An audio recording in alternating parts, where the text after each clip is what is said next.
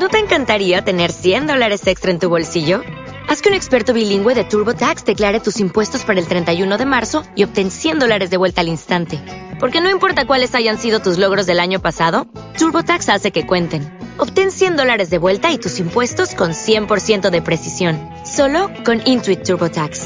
Debes declarar para el 31 de marzo. Crédito solo aplicable al costo de la presentación federal con TurboTax Full Service. Oferta sujeta a cambios o cancelación en cualquier momento.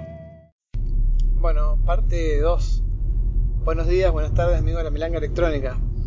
Eh, me quedé un poquito pensando del capítulo anterior, donde hablaba un poco de fotografía, de, las nuevas tecnologías, de las nuevas cámaras, eh, cámaras reflex, cámaras eh, sin espejo, cámaras de películas, objetivos, monturas.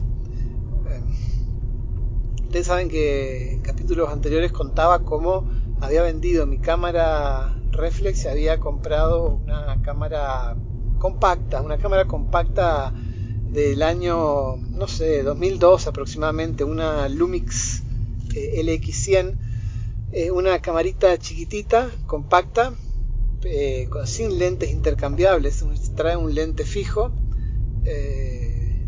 pero que tenía ciertas características y ciertas em, particularidades que le hacían especiales para los amantes de la fotografía, ¿no?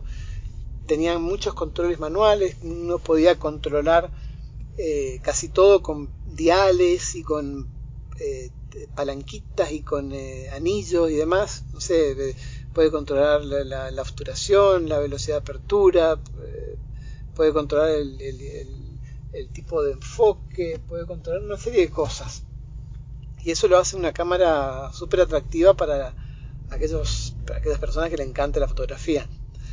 Eh, lo cierto es que la calidad de fotografía, eh, si bien no es mala y si bien a mí me, parece aceptable, deja un poco que desear cuando la comparamos con cámaras, por ejemplo, de, no sé, yo la comparo con cámaras de celulares actuales, donde la capacidad del procesado es fabulosa, donde el, el software de eh, procesado es increíble y si ponemos eh, una cámara, el resultado fotográfico de una cámara con otra, eh, muchas veces nos quedamos con el resultado del celular.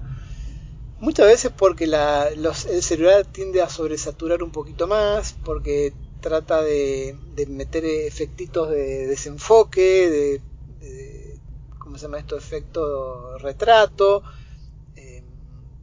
cuando uno saca una fotografía en un celular y trata de aprieta el, botón de disparo, muchas veces lo que hace el móvil es sacar varias fotos, procesa las, partes oscuras, las partes claras, trata de darle un, una, definición eh, según la calidad que tenga cada foto. Eh, hace como un apilado de la fotografía y entonces tenemos un resultado, claro, fabuloso. Todo este tipo de cosas son perfectamente eh, realizables con esta cámara eh, compacta. La cámara compacta puede que no lo haga eh, de, primera mano, puede que la cámara compacta cuando vemos el resultado tenga una, tonalidad un poquito más apagada o con colores tirando más al, al verde y cuando agarramos la imagen RAW, la imagen cruda, entonces la procesamos un poco nosotros y quedan fotos realmente muy buenas, realmente muy espectaculares, con, efectos de, desenfoque óptico, donde uno se da cuenta que es algo óptico. No sé, eh, es otra sensación cuando uno saca la foto, es otra sensación cuando uno ve la foto, la profundidad de colores, los detalles, las, la variedad de tonos que tiene la fotografía es distinta.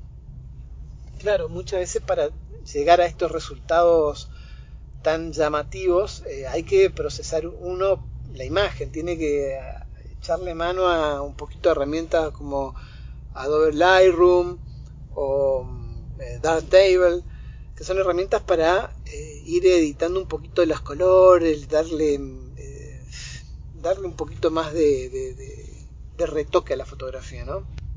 yo estaba viendo las imágenes y cuando las comparo a las de esta cámara compacta con la reflex que tenía anteriormente, que era una Nikon D3300 con una gama de entrada, veo que la calidad de la reflex es, tal vez es mejor. Yo tengo que decirlo objetivamente, me parece un poquito mejor la reflex, eh, casi sin dudarlo. Claro, la reflex tiene un sensor un poquito más grande porque es un sensor APS-C. La otra cámara compacta tiene un sensor micro 4 tercios, lo cual eh, tal vez para los sensores modernos eh, no haya tanta diferencia, pero en esta cámara sí hay diferencia. Y hablando de sensores micro 4 tercios, una de las cámaras a las que le tengo echado un poco el ojo eh, son las Olympus. Las Olympus y un poquito también las, las Panasonic. Ustedes saben que Olympus y Panasonic tienen un sensor especial. Eh, los sensores, el tamaño del sensor varía un poco ¿no? entre las marcas. Por ejemplo, si nosotros decimos Nikon, Canon, se nos vienen a la cabeza las cámaras grandotas con, con sensor full frame, sensor grande, grande, grande, cuadrado grande, donde también los objetivos son muy grandes y eso le, le, le agrega un peso a la cámara, ¿no? Nikon y Canon también tienen sus otras versiones, sus, versiones con sensor APS-C, que es un poquito más chico eh, que los sensores full frame. Eso hace que el tamaño de los objetivos también sea un poquito más chico y un poquito más liviana. Eh, Sony es una gran cámara, las Sony son cámaras espectaculares. También tienen eh, cámaras full frame y APS-C.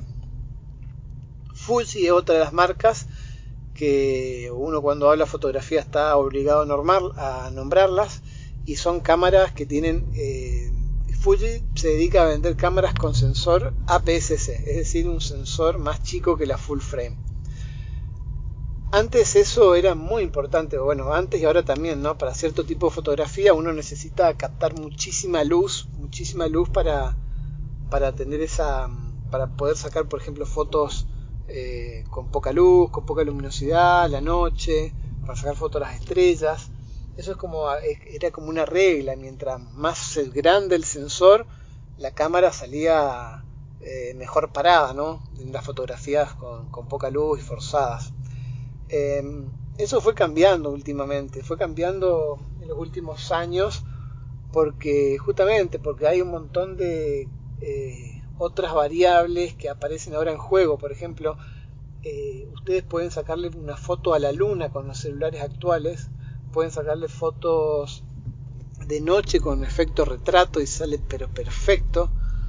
Tienen estos eh, paisajes nocturnos, modo de paisaje nocturno, donde los celulares hacen un trabajo espectacular y ustedes dicen, ¿qué tamaño es el sensor de un celular? ¿Es APS-C full frame? No, no, no, es, el tamaño es chico, el de los, el de los celulares. Y hay mucho que hace el sensor y mucho más que hace el software, eh, que para nosotros es invisible. Nosotros eso lo hace todo por su cuenta y automáticamente. Nosotros simplemente apretamos el botón de disparo y de eso se encarga todo el software, ¿no? Las cámaras ahora está empezando a pasar algo parecido.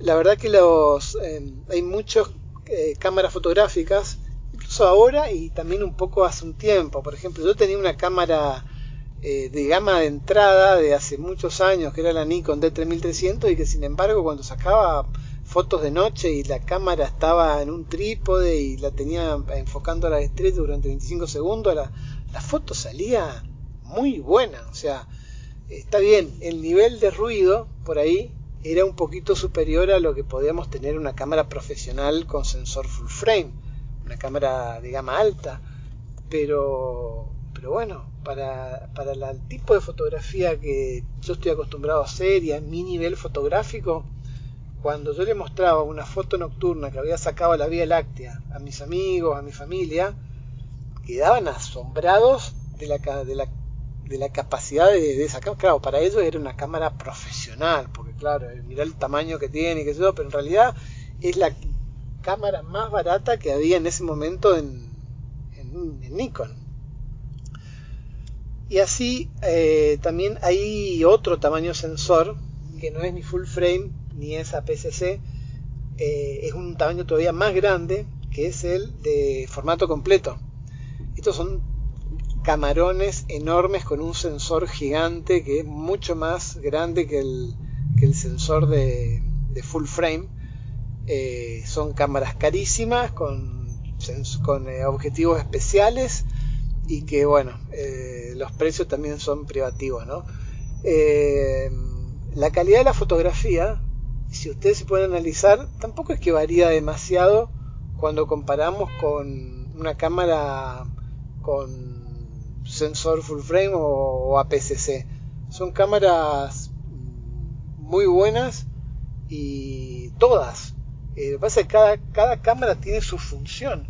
Si tenemos, por ejemplo, una cámara eh, full frame y queremos sacar a, platos de comida, por ejemplo, se nos hace bastante problemático muchas veces el enfoque, porque son cámaras que muchas veces necesitamos tener eh, para este tipo de fotografía, a lo mejor mayor profundidad de enfoque, mayor profundidad de campo, perdón, y el enfoque si se realiza en algún punto muy eh, específico, lo que queremos sacar, el plato de, comida que queremos sacar muchas veces sale desenfocado.